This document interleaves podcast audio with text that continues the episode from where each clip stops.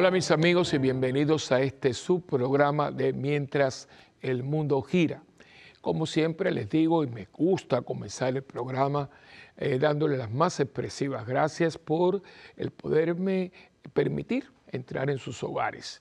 Yo siempre lo visualizo de esta manera. Yo toco y ustedes me abren la puerta. No solamente me abren la puerta, sino me dicen, no hombre, entre y siéntese, quiere algo de tomar, eh, yo me lo visualizo porque es cuando uno viene de visita a una casa, ¿no? Y ustedes pues me dejan visitar su casa, compartir con ustedes una hora y yo espero que, como lo dije en un programa anterior, que ustedes sean, eh, que yo sea para ustedes una bendición como ustedes lo son para mí, eh, el, poder compartir todo esto que Dios me ha dado, ¿no? Antes de, comenzar este programa, hablaba con uno de los productores, Pablo, él decía que, eh, porque si no sé ustedes se han fijado que en este nuevo set hay varias fotografías, yo no sé algunas de dónde las han sacado, porque hay algunas de mi, de mi infancia, yo no, yo pensaba, yo no sé si es que alguna mi mamá las sacó, pero hay dos, especialmente, creo que dos o tres, que son de chiquititos. Eh, aunque no lo crea, yo tuve, yo tuve ¿no? Eh, y especialmente que creo que la que estamos con el pastel, yo creo que ese fue mi último cumpleaños en Cuba, me parece, ¿no?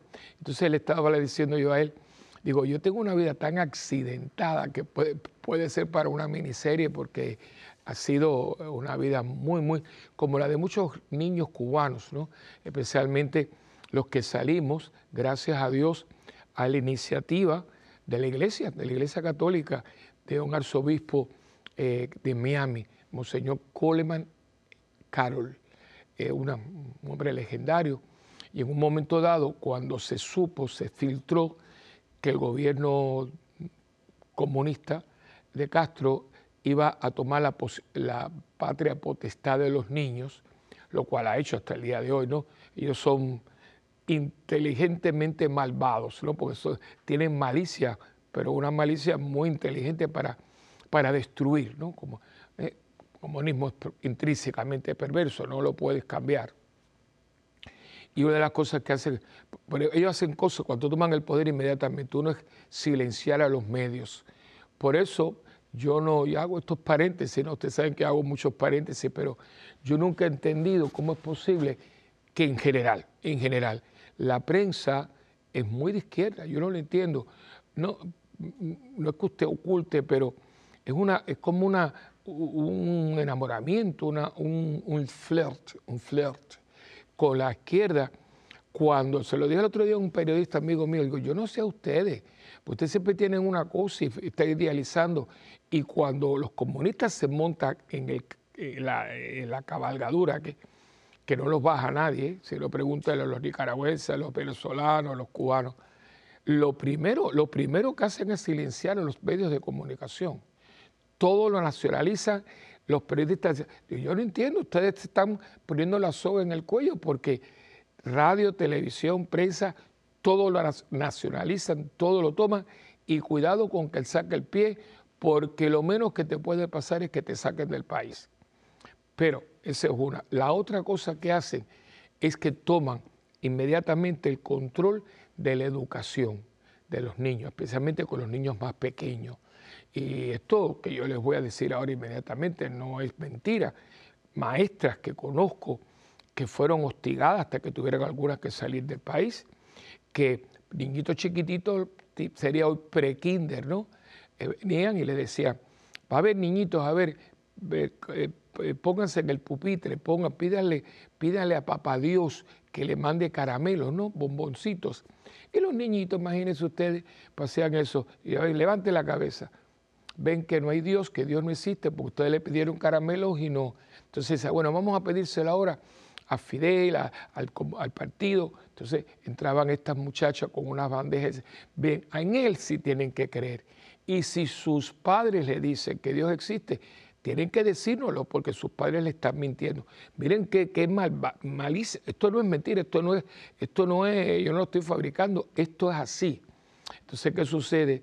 Que en un momento dado se filtró que esto iba a pasar y vino entonces una, una moción, el obispo de, Miami, el arzobispo, digo, no, no, no, mándenme los niños, que fue lo que se conoció, como la, la, operación Pedro Pan, no Peter Pan, Pedro Pan.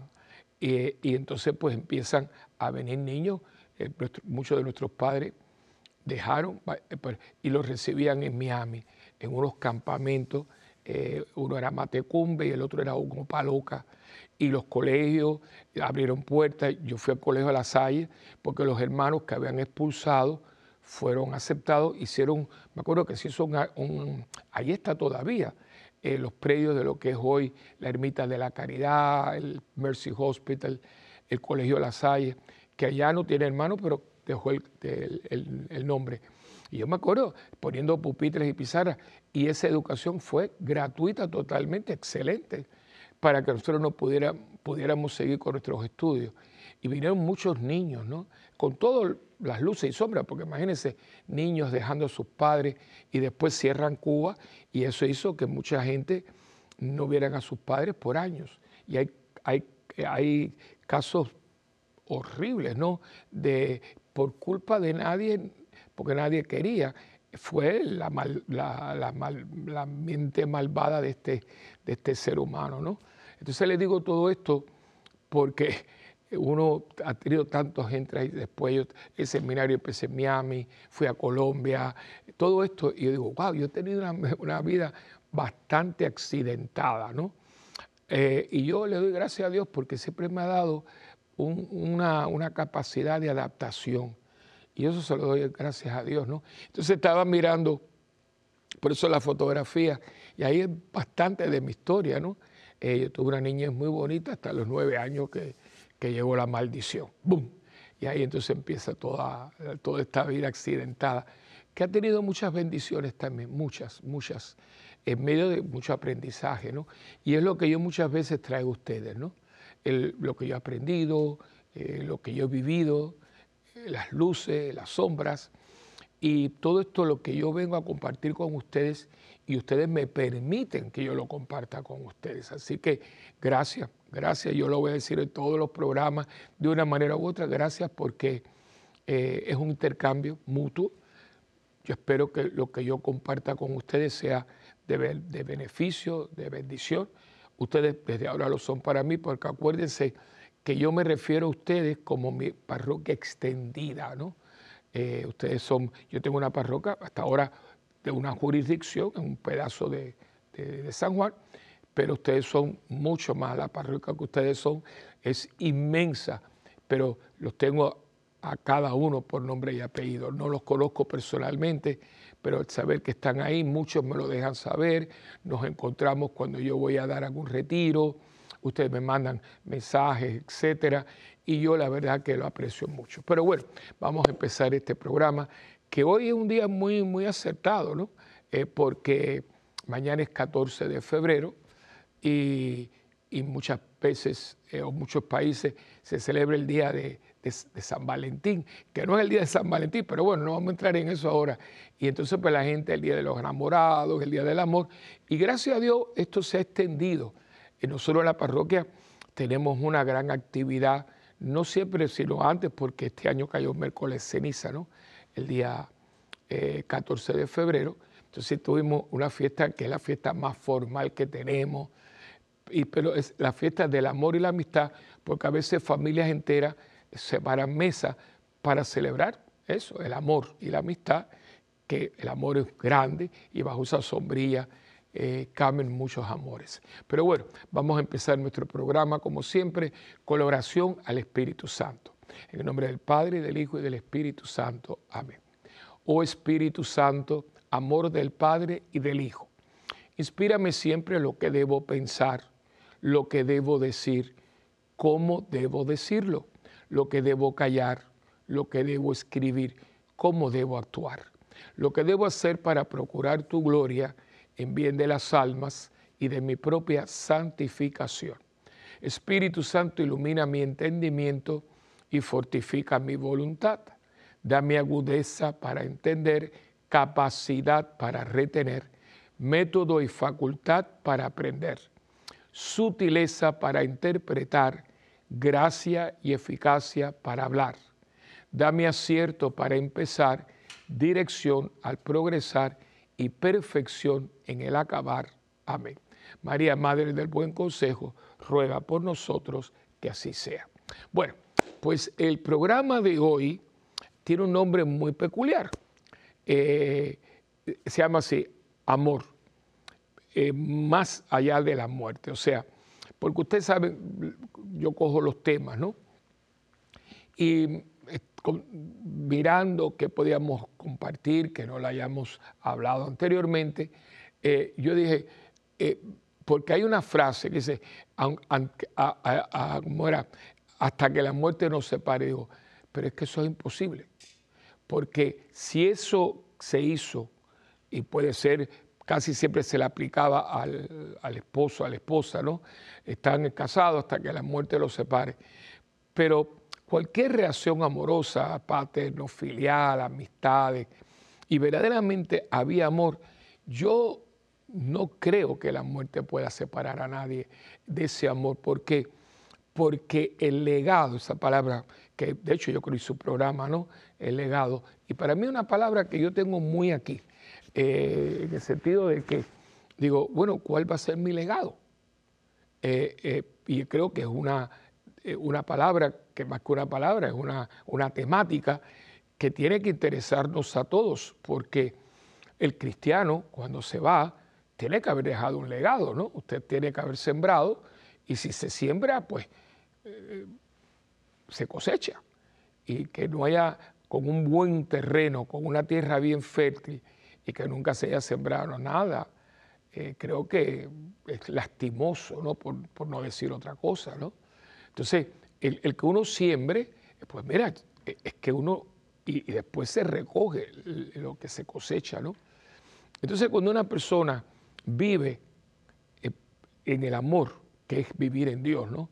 Eh, San Juan nos deja a nosotros una, una eh, definición de Dios impresionante. Yo creo que, mira que se ha escrito sobre esto y todo, pero esto llevado a las últimas consecuencias porque la esencia de Dios es amor. Dios es amor. Por eso el que ama está en Dios y el que dice que aborrece a su hermano no está en Dios. O sea, es la carta de San Juan que es impresionante, ¿no?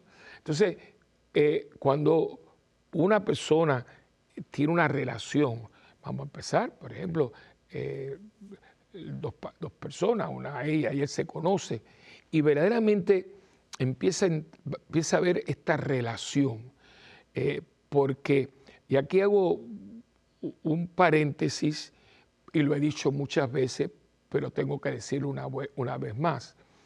El que dos personas se conozcan, ¿no? Y en una noche o dos ya tienen una relación sexual que es, invasiva, ¿no? Porque eh, con todo respeto y manteniendo el pudor y el recato, ¿no?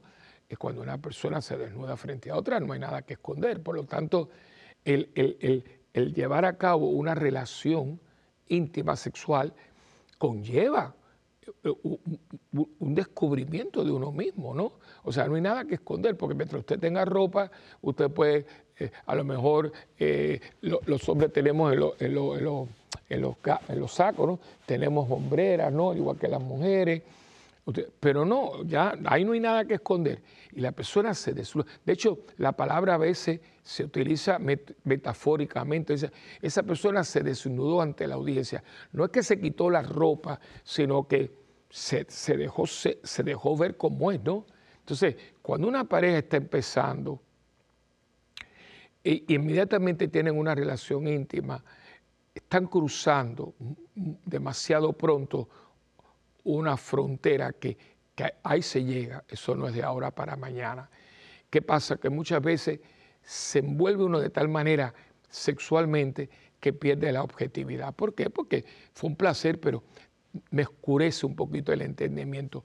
Por eso que el noviazgo en una relación como debe ser, una relación que tiene a Dios como, como fundamento, eh, me da tiempo para conocerse. De ahí la frase que yo también digo mucho, no se ama lo que no se conoce. Entonces la gente dice, no, nos conocimos, esto y lo otro, y, hicimos el amor. Que yo lo he dicho muchas veces y lo voy a seguir haciendo porque la gente lo sigue diciendo. El amor no se hace, eso es un disparate. Se hace una alfombra, se hace una silla, se hace una mesa, pero hacer el amor, no dígalo, dígalo.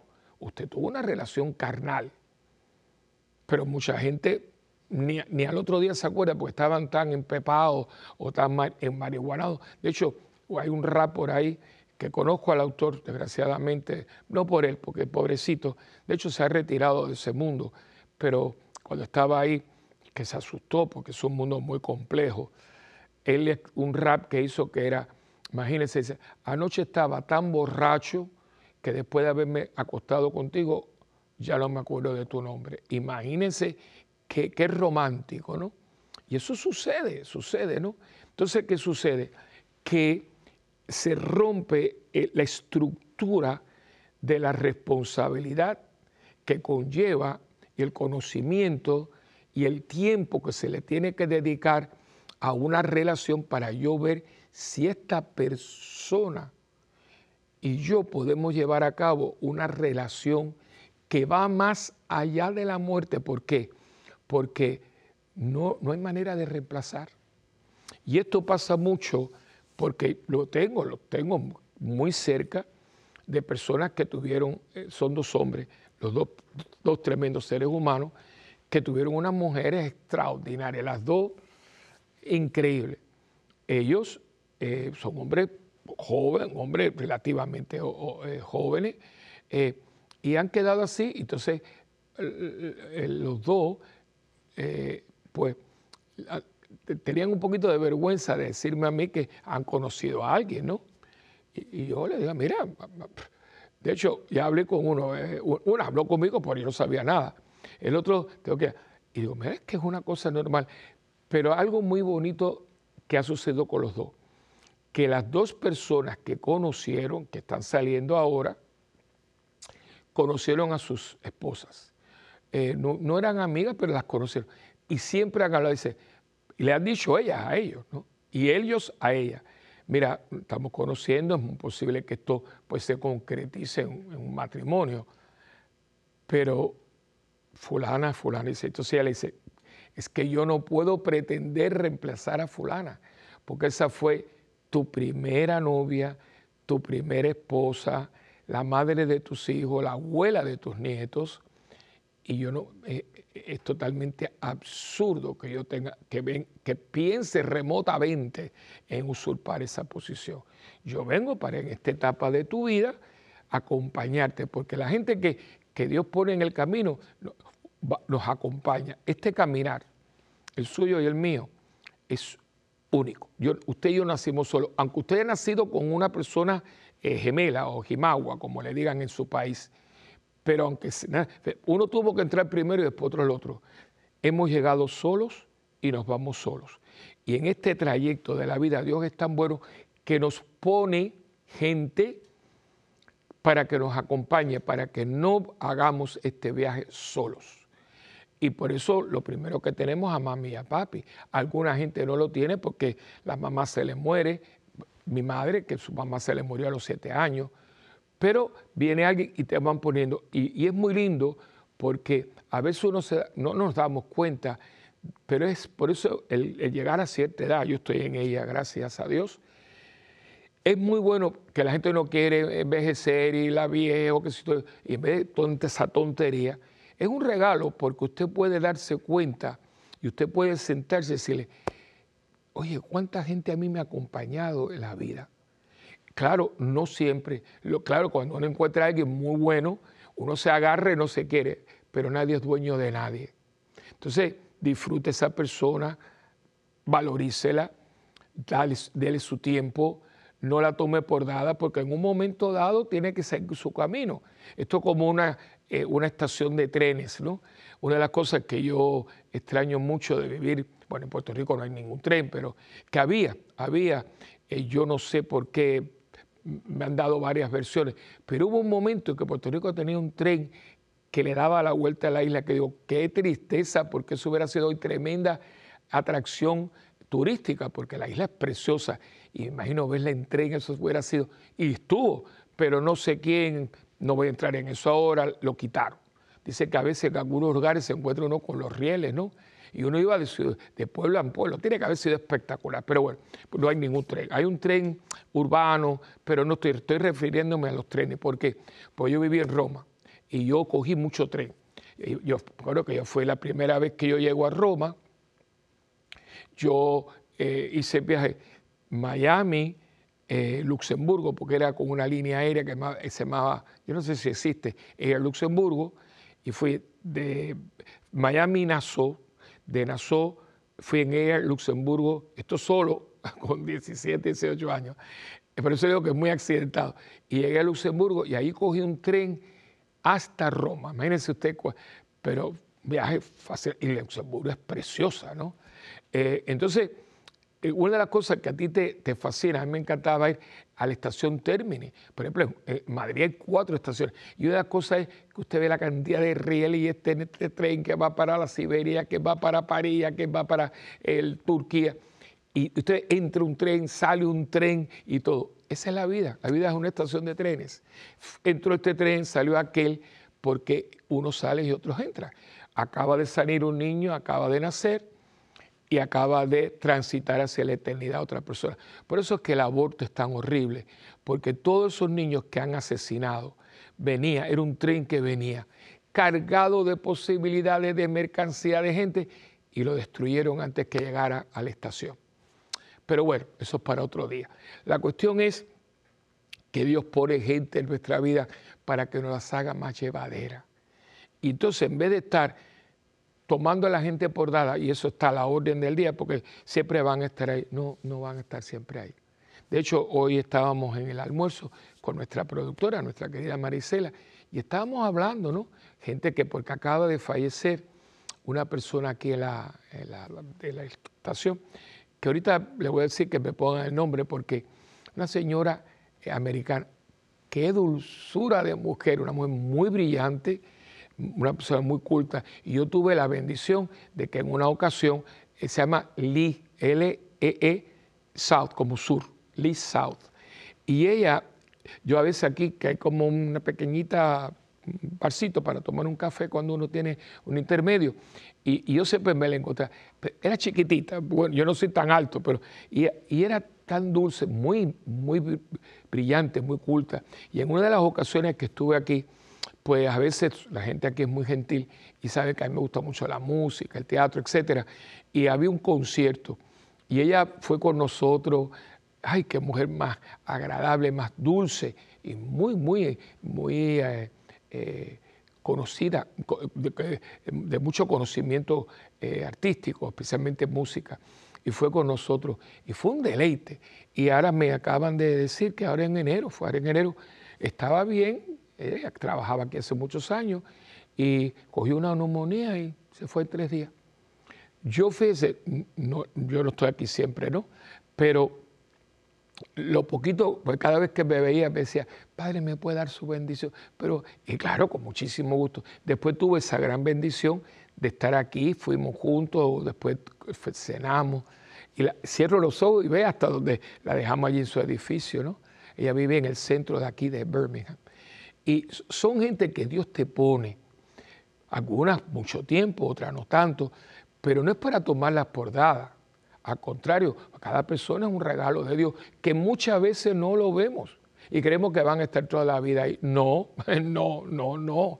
Y estábamos hablando precisamente porque a veces uno llega aquí, mira, aquí había otra persona eh, que cada vez que yo llegaba, una mujer de Dios, Marta.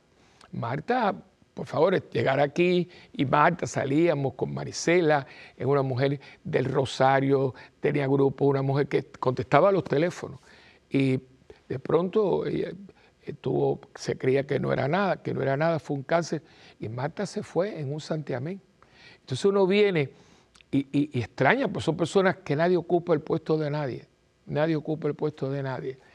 Y es por ahí, por eso le digo que el amor más allá de la muerte, que no, porque yo puedo venir aquí 20 veces y me siento, porque cuando yo estaba aquí almorzando, siempre venía, siempre, padre, ¿cómo está? Muy respetuosa de Colombia. y ella y ahora Lee, ¿no? Y nos vamos yendo. Y habrá un momento que usted va a ver programas míos, pero ya yo no voy a estar aquí físicamente, como usted no va a estar ahí. Y esto, hermano, no lo entendemos porque creemos que, porque como tenemos dentro una, una semilla de inmortalidad, el, pensar que uno un día no va a estar más es totalmente ajeno a, nuestra estructura mental. Pero si bien eso es verdad, porque nosotros en un momento dado no vamos a estar aquí, pero también es verdad que vamos a vivir en la eternidad, pero de otra manera. Ya no estaremos, ya yo no voy a estar aquí en este set, en el WTN, nos veremos en otra dimensión. Pero esta, esta, esta realidad desaparece. Pero mientras tanto, yo les pregunto, ¿usted está utilizándola bien? ¿Usted la gente que tiene la está amando de tal manera que la muerte no va a poder? ¿Por qué? Por eso hay gente que nunca olvida. Y por eso, especialmente mujeres, ¿eh? pero también hombres. Hay hombres que dicen, yo no, yo no me puedo volver a casar. Yo lo tuve con mi madrina Carmen. Cuando yo vivía en Puerto Rico tenía dos personas. Yo en este momento no tengo ninguna familia de sangre en Puerto Rico, pero tuve a, mi madrina y a Carmen, a Fara, la prima. Eh, y Carmen tuvo evangelista, esos amores, ¿no? Y ella se quedó viuda. Ella había llegado a Puerto Rico y en el cuarto día, cuando se levantó, lo tenía él fallecido al lado suyo. y tuvo pretendiente, Carmen era una mujer muy bonita. Y ella hablaba conmigo, pero una mujer muy, muy chévere, muy, muy humana, muy simpática. Me decía, ay, mi hijo, ¿qué va? Después del marido que yo tuve, yo, no voy a conseguir otro. Y nunca, nunca se casó. Eh, es eso es que, ¿por qué no puede? Entonces, cuando, no, hasta que la muerte nos separe. Hombre, usted no sabe lo que usted está diciendo. La muerte no tiene, no tiene el poder de ir más allá de una relación que verdaderamente, funcionalmente estaba fundamentada en el amor. Porque si es el amor, está fundamentada en quien es el amor y Dios es inmortal. Por lo tanto, la relación nunca va a pasar. Claro, claro, eh, tiene que ser una relación válida, fundamentada y en Dios. Si es cuestión esto de apéame uno y vamos a hacer el amor y no sé cuánto, y te me, otra frase tonta, te quiero un montón, no, como usted me va a ver. Cuando me lo dicen, yo empiezo a buscar, ¿dónde está el montón? El amor no, no tiene, el amor no es cuantitativo, el amor es cualitativo. ¿Cómo yo amo a esta persona? Estoy dispuesto porque Jesucristo da la definición. Imagínense ustedes, miren dónde está la, barra, ¿no? como en, las Olimpiadas. Nadie tiene amor más grande que el que da la vida. eso son, eso es mucho, ¿eh? Y se da la vida con tu entrega, con tu confianza, con aquello que uno está dispuesto por la persona amada, ¿no? El respeto que se merece. Cuando empiezan a haber faltas de respeto de cualquier índole, ahí no ahí no, ahí habrá atracción, habrá interés, habrá, pero amor no. Y hoy en día hay muchas cosas disfrazadas de amor que no lo son. Por eso es rey muerto repuesto y ande yo caliente, que se muera la gente. Por eso, pero ¿cómo es posible que la amaba tanto y ya tiene otra persona? No, eso no es. Pero vamos a hablar un poquito más cuando vengamos de este pequeñito receso eh, en tu programa de siempre, en Mientras el Mundo Gira.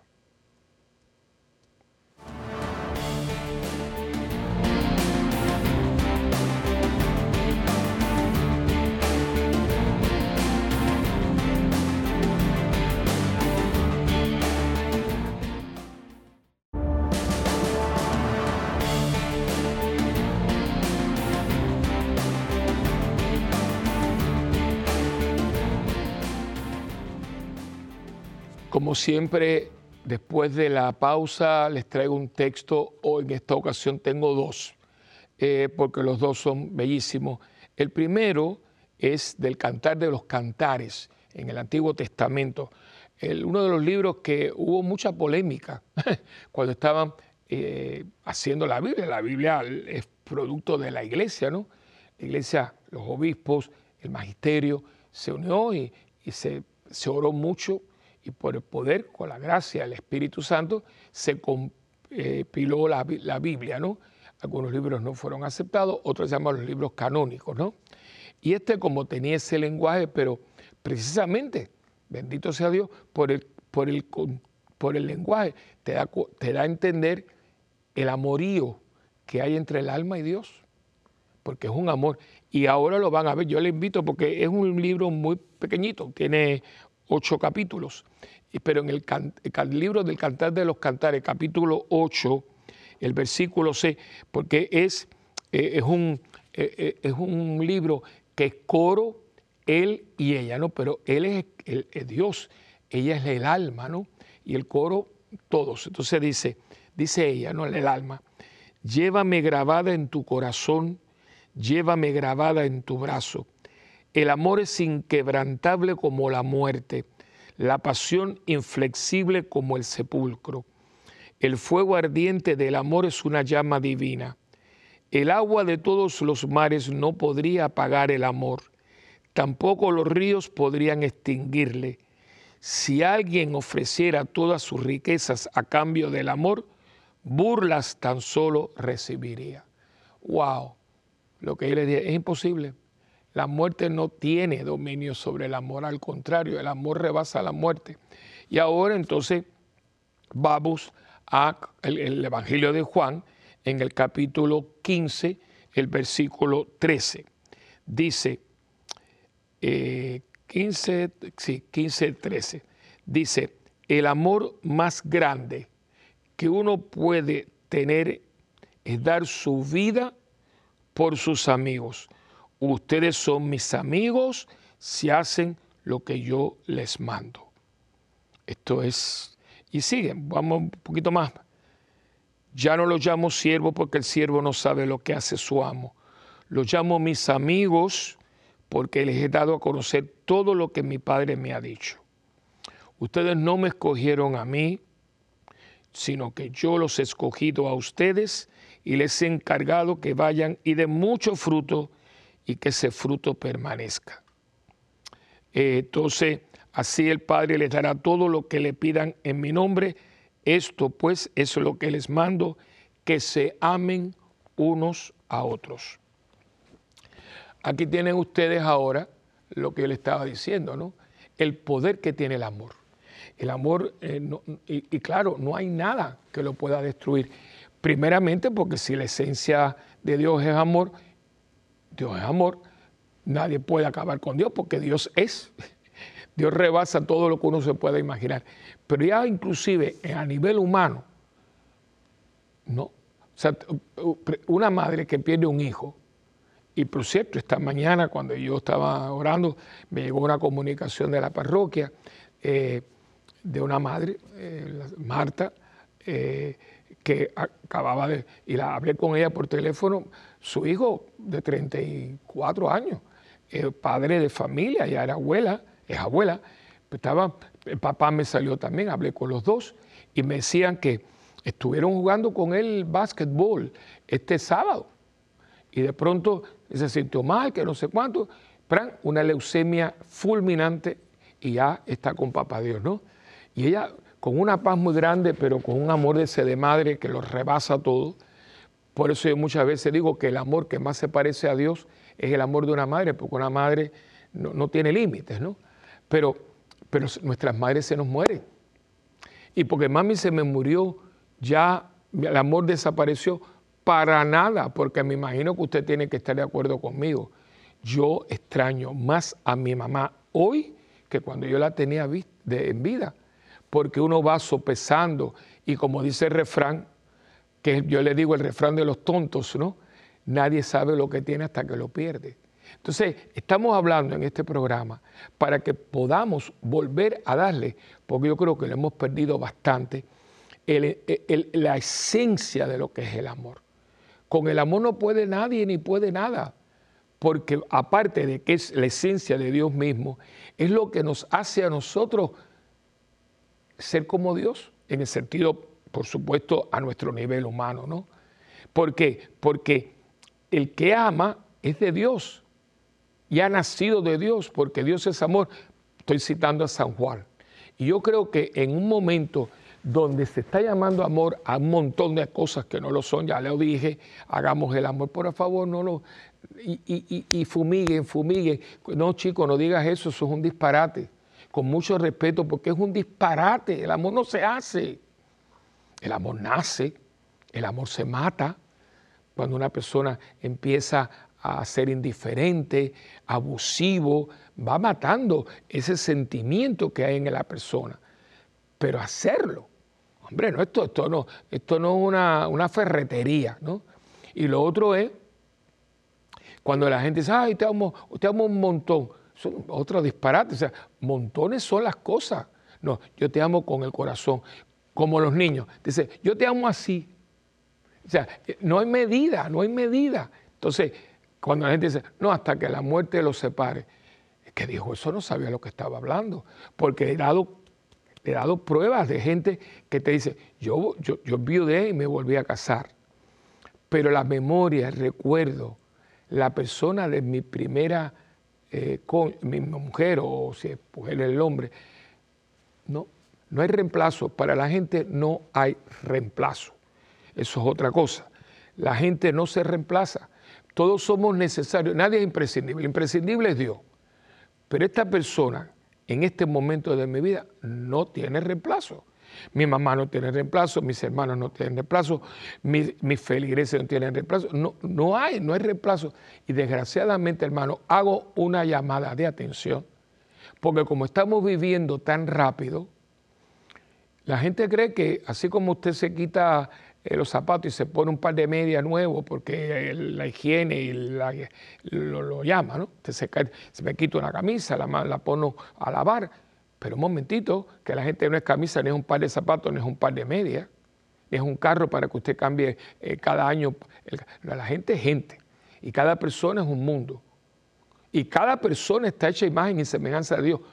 Todo el mundo, que alguna gente no haya vivido a lo que es, a eso es otra cosa. La persona fue creada imagen y semejanza de Dios y que yo no quise vivir a esa, eh, esa, eh, esa realidad. Es otra cosa, pero usted tiene el potencial. Es como todo el mundo tiene músculo y hay gente que se afofa, se afofa y tú ves que, pero hay gente que va a un gimnasio, camina y es una persona que está entonada, ¿no? Bueno, y tiene los mismos músculos, todo el mundo los tiene aquí, pero una persona se entrenó, no dejó que se engordara, etcétera, y tú ves que hace así, mira, tiene, tiene consistencia. El otro está lleno de grasa, pero los músculos están en el mismo lugar. Igual que una persona, usted tiene su mente, su cerebro, y usted se, eh, se instruye, se forma, y ese cerebro está formado. Y otra gente que no quiere saber de nada por una persona, pero tiene el mismo cerebro. Claro, hay gente que tiene unas capacidades, los genios, pero en base, lo básico, lo fundamental lo tiene todo el mundo. Entonces, todos nosotros, todos los seres humanos, por voluntad divina, fuimos creados a imagen y semejanza de Dios. Que yo viva esa realidad, el diario vivir, eso es opción mía. Entonces, al vivir en Dios, yo tengo una capacidad de amar que es increíble. Pero increíble lo vemos. Gente que ha dado la vida por una causa. Gente que se ha sacrificado por los demás. Eh, hace unas, hace unos, no sé, creo que fue el año pasado, vi una película de Madame Curie la famosa, el famoso patrimonio a los que le debemos todo lo que es eh, los, rayos X. Y esa gente, por favor, porque aquello fue, imagínense ustedes. Y esa gente vivió, pero vivió y va a ser víctima de todo esto, porque imagínense, todo eso tiene que ver con radioactividades y cosas así. Y vivieron para mejorar la humanidad. Y a, a todo nivel, si usted coge un libro de historia, a todo nivel hay gente que ha vivido para los demás. Otra que mucha gente no habla de ella, pero eh, se llama Florence, Florence Nightingale. Fue la fundadora de las enfermeras, la Primera Guerra Mundial. Una mujer muy bonita, como pretendiente de la clase media alta inglesa, y tuvo pretendiente y todo. Pero ella tenía esta cosa, y, y, y entonces estalla la Primera Guerra Mundial, que fue una guerra horrible. Algunos historiadores dicen que fue en cierto modo peor que la primera, peor que la segunda, porque era una primera vez que había una guerra mundial y se utilizaron, se empezó a caballo y terminó con gases y terminó con ametralladoras, eso fue horrible. Y se, luchó en los, en los, campos, en los campos franceses y demás. de hecho, se conoce, como les dije, la Gran Guerra, ¿no? Y la gente, entonces ella con un grupo de mujeres, acuérdense que ese mundo era todo varones y estas mujeres metidas allí, y ella tenía un temple y algunos se equivocaron porque algunos eh, oficiales creían que no, no, no, alguna gente hasta las tildó de, medias prostitutas, etc. Y ya hasta que se hicieron, porque eran mujeres preparadas. Y cuando empezaron a ver los médicos que habían en los, batallones, ¿no? Que ahí estaban y que no estaban desmayándose porque había sangre y que empiezan, a, empiezan a darle su lugar y a su lugar. Y ella, ella eh, rechaza y hubo, eh, se envolvió, pero rechaza a muchos pretendientes para poder llevar a cabo esta ayuda, porque estos hombres se morían y no los atendían, porque los médicos operaban, pero ¿quién seguía después eh, desinfectando y demás? Florence Nightingale, la fundadora de la que es hoy enfermeras y enfermeros. Ya te les dije, Madame Curie, estoy hablando de Florence Nightingale, y si vamos a la iglesia, por amor de Dios, una Madre Teresa que todos conocemos, que nace en Yugoslavia, entra en un convento de las Madres del Loreto, viene a, India, a, a Calcuta, y a un colegio de niñas ricas. Y allí fue excelente, las niñas la querían mucho, hasta que en un momento dado que fue a descansar, porque es una mujer muy intensa, y en ese tren es donde tiene este llamado colosal, donde ella escucha trabajar con los pobres de los más pobres. Y se cuenta que el entierro de la Madre Teresa fue más grande que el de Gandhi, que es el fundador de la India. O sea, yo digo, esta gente se entrega. Ella nunca, ella nunca más volvió a ver a su mamá, que estaba en Albania, la Madre Angélica. O sea, todo esto, o sea, esta mujer llegó aquí con, con, con, muleta, porque ella había tenido una parálisis, que, ella caminó porque parte de todo esto porque hizo una promesa, porque ella se iba a quedar paralítica, porque se fue para atrás, estaba limpiando el piso, resbala y se fue, se desbarató. Y ella dijo, si yo vuelvo a caminar, yo voy a fundar. Y ella vino aquí a hacer un monasterio, no, no hacer esto, pero Dios, el, hombre propone y Dios dispone. Le digo esto porque aquí está el amor de la Madre Angélica. Ahí está el amor de la Madre Teresa, ahí está el amor de Florence Nightingale, ahí está el amor de, de Madame Curie. Y pongo ejemplo, ¿no? Usted mismo, cuántas madres, yo me acuerdo porque hoy en día no se, no se escucha mucho, aunque las hay, pero usted a lo mejor viene del siglo pasado. Y muchas mujeres que quedaron viudas con tres o cuatro hijos, le digo, no, yo no le pongo padrastro a mi hijo. Y ahí estaban y plancharon y lavaron ropa y todo para sacar, sacar sus hijos adelante. Mi parroquia en San Juan está en un lugar, en un suburbio que se llama Country Club. La primera extensión, porque después hicieron dos extensiones más. Las casas son muy buenas, son casas de concreto. De hecho, por eso María hizo muchos estragos, pero ahí no, porque son casas que le hicieron con cemento armado y son, de hecho, para poner algo en la pared que taladrarla, pues son, ahora son, mm, son materiales más, eh, diríamos, más, eh, menos fuertes, menos fuertes, más triviales, ¿no? Entonces, pero esas casitas que eran casas que el gobierno hizo para personas trabajadoras, ¿no? Que son casitas muy buenas, eh, lo único que tienen el techo un poquito bajo, pero son casas con dos o tres cuartos, muy bien, porque era para gente trabajadora. Esa gente mucha vino del, del interior de la isla. Y son gente que trabajaban a veces con dos trabajos, madres que lavaban y planchaban para otros lados. Y esos padres, esas madres, algunas solas, pusieron porque muchas de estas mujeres, sus maridos fueron a la guerra por lo tanto estuvieron solitas ahí con una pensión que les pasaba el ejército, pero eh, y pusieron a sus hijos en la universidad y muchos de esos hijos hoy son médicos, ingenieros, arquitectos.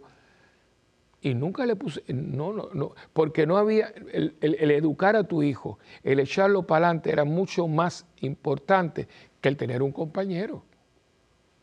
Y esto, lo que estoy diciendo, ¿verdad? Es que el amor tiene un, un elemento heroico, si de verdad es amor. El momento llega en que yo tengo que decidir esto por encima de esto, tengo que sopesar las prioridades, porque el amor, como le digo, el amor tiene ese elemento heroico, el, el pensar más allá y pensar en el otro, ¿no?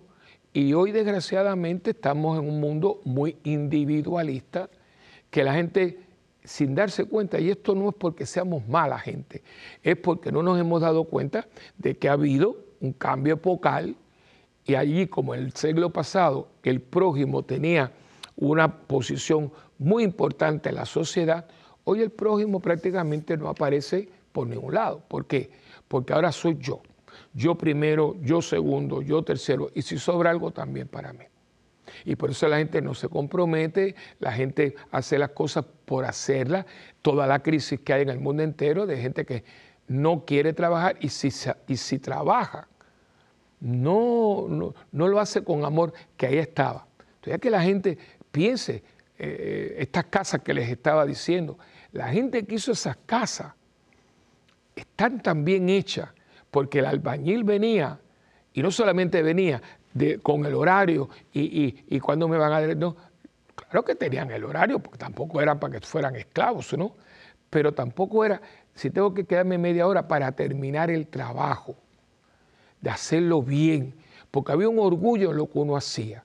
Era todo así. Ahora es, déjame ver si puedo coger por aquí, tengo que venir, cosas así. Oye, espérate un momento, a lo mejor no tienes que venir, pero mira, no te puedo ofrecer porque estamos atrasados esa, ese poquito, eso que hace que las cosas sean diferentes. Y esto, hermano, no pasa. Este tipo de gente no pasa. Esta gente no pasa inadvertida. Tú te das cuenta, o sea, y, y marca, marca, las vemos en parroquia. Yo tengo un grupo de personas, yo tengo una parroquia allá que he podido ver, ese, eh, que ya se han ido, fueron para la eternidad. Y no quiero decir nombre, pero fulano, venga, gente, bueno, el otro día estaba con el señor que yo siempre me lleva para aquí y para allá y hablamos mucho, nuestro querido Bartolo, y está hablando, y dice, padre, es verdad, mira, gente buenísima, que, bueno, muchos de ellos construyeron cosas en la, iglesia, ahora tengo que, ahora hay que pagarlo. Era la gente, yo me acuerdo porque yo era muchachón y era monaguillo, y venía gente que para poner una puerta, arreglar una tubería en una iglesia católica, ¿no? En las parroquias y dice, mire, no hombre, no padre, como yo le voy a cobrar a la iglesia. Eso era así. Ahora no, ahora no, no, ahora no. Yo le hago una historia que todo el mundo la conoce porque yo cogí ese día. Tuve que confesarme porque cogí una rabia. A mí se me, yo tengo una casa que tiene dos pisos, dos cuartos arriba, y el, uno, el cuarto mío tiene ducha, pero el otro yo dejé con la bañadera porque yo no sé quién venga detrás de mí y, a veces la bañadera es importante porque si se rompe una pierna o un baño de asiento o lo que fuera. Y por eso tengo las dos posibilidades, ¿no? Y entonces pues me dice la señora que la llama de llave, me dice, padre, la bañadera está tupida. Digo, ay, pero qué raro si ese, baño no se usa, ese es el baño de, un huésped, de ahí nunca hay nadie, ¿no? Entonces, subí, digo, bueno, llama al plomero, ¿no? Y salí y vine como a la hora y media. Entonces, digo, digo, ya, sí, sí, sí, usted no lo va a creer. Digo, pero ¿qué pasó? Que subió, miró y sabe que la bañadera tiene una perillita que si usted la sube, está abierta y se la baja para llenar la bañadera. Entonces él subió, hizo así, dice, ah, pero es que aquí eh, lo que hace, no se han dado cuenta. Y, y se fue toda la... Era esto. Cuando ella me dijo a mí que cobró 150 dólares por eso, yo me puse, perdí, la tabla, y hasta le dije, pero ustedes pagaron eso? Estaba la secretaria. Sí, padre. Entonces, entonces me calmé porque ella se sentía muy mal. Digo, pero ¿cómo es posible que usted...? y, y él cobró eso por subir la escalera y hacer así. ¿Por qué? Porque no fue, no, es que uno no cobre, no es que tampoco, no, no, no, solo se trata. Oye, pero para eso, porque la gente no, no tiene la mente, no tiene la mente. Es una mentalidad que le llama amor a lo que no es, porque donde hay egoísmo, donde no hay memoria histórica, donde no hay sentido de la entrega del otro, donde no hay sentido de la presencia de la otra persona en mi vida, ahí no hay amor. No la hay.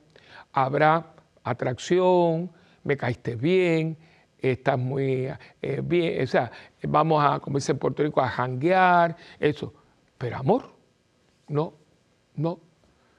Lo siento mucho, pero no, está disfrazado, porque el amor es estar ahí, y lo dice uno cuando uno se casa, pero cuidado que yo lo hago extensivo en las buenas y en las malas, en la salud y en la enfermedad, todos los días de mi vida. Y usted me va a decir a mí que cuando uno le dice a una persona, la muerte, no, hombre, no. Y ya le dije ejemplo, no digo los nombres porque son personas que conozco yo y no, no es para, para darlas a conocer, pero ellos saben, no, no, hombre, no, es que no puedes. Yo, personas que, amigos míos, que yo, por favor, los, los menciono muchísimo una de estas esposas era mi, alma gemela, eh, mi, amiga de siempre, ¿no? No, no, no, eso, eh, perdone, pero no es verdad. El amor, eh, hasta la muerte, no, la muerte no tiene esa... La muerte finaliza una presencia, pero no borra el recuerdo de esa persona. Ya no está aquí físicamente, pero el legado, si cada vez que miramos para allá nos topamos con él o con ella cada vez que decimos algo. ¿Te acuerdas de fulano? ¿Te acuerdas de lo que decía Mengano? O sea, eso. Y yo creo que tenemos que fomentarlo porque ese es el termómetro que le dice a usted si usted ama a una persona y si usted es amado por una persona. Porque si usted está o no está y nadie se acuerda de ti, uh, eso no pinta bien. La indiferencia no tiene lugar en el amor. El amor no es indiferente. Al contrario, el amor es pasional, el amor es siempre presente, el amor es darle el mérito y el valor a la persona o a la, o a la causa, a veces son causas, ¿no? Por eso se fue fulano, se fue el fundador, pero esto sigue aquí, ¿no? Este lugar, aquí la madre, la madre evangélica hace tiempo que no está, pero todo esto, yo estaba ahorita en un saloncito, perdón, en el Master Control, y hay un cuadrito de la madre, es que ella está aquí, y es, fíjense si está aquí, que esto tiene un nombre, este es EWTN, eh, eh, Eternal World Television Network. Pero aquí la gente no le dice, aquí el canal de la Madre Angélica, porque está aquí y estará siempre aquí, porque Dios la usó y una monjita de clausura, donde no hay ni un periódico, se dio de tal manera para que se pudiera llevar al mundo el esplendor de la verdad que tiene nombre Jesucristo no, al contrario, cada vez que sale un programa y cada vez que se extiende más y cada vez que hay, ella, la Madre Angélica está aquí y no la vamos nunca a olvidar. Así que espero que esto le haya aclarado y nunca más diga, no, hasta que la, no, la, muerte no separa nada. La muerte al contrario nos hace considerar y apreciar mucho más a veces la gente que se nos ha ido. Bueno, hemos llegado al final de este programa. Ustedes saben que tenemos nosotros un pacto. Pero antes de eso, por favor, escríbanos. Escríbanos aquí siempre a mundogira.ewtn.com. También pueden también comunicarse con nosotros en nuestra página web que es parroquia También tenemos el Facebook, ¿no? que es, eh, perdón, tenemos YouTube, YouTube que es Santa Bernardita TV. Y también el Facebook que es eh, el Padre Willy. Eh, facebook.com, Padre Willy, y el teléfono de la parroquia si quiere eh, compartir, decir una bonita cosa o una, oración por usted o su familia, el 787-762-0375. Hemos llegado hasta el final y acuérdense que ya se lo dije ahorita, tú y yo tenemos un pacto de amor, porque por mi parte es una alianza de amor. Yo oro por ti, por ustedes, ustedes oran por mí y juntos por el mundo que tanto necesita oración. Bueno, que Dios me los bendiga. hoy y siempre, en el nombre del Padre y del Hijo y del Espíritu Santo. Amén. Y hasta la próxima en este tu programa de Mientras el mundo gira.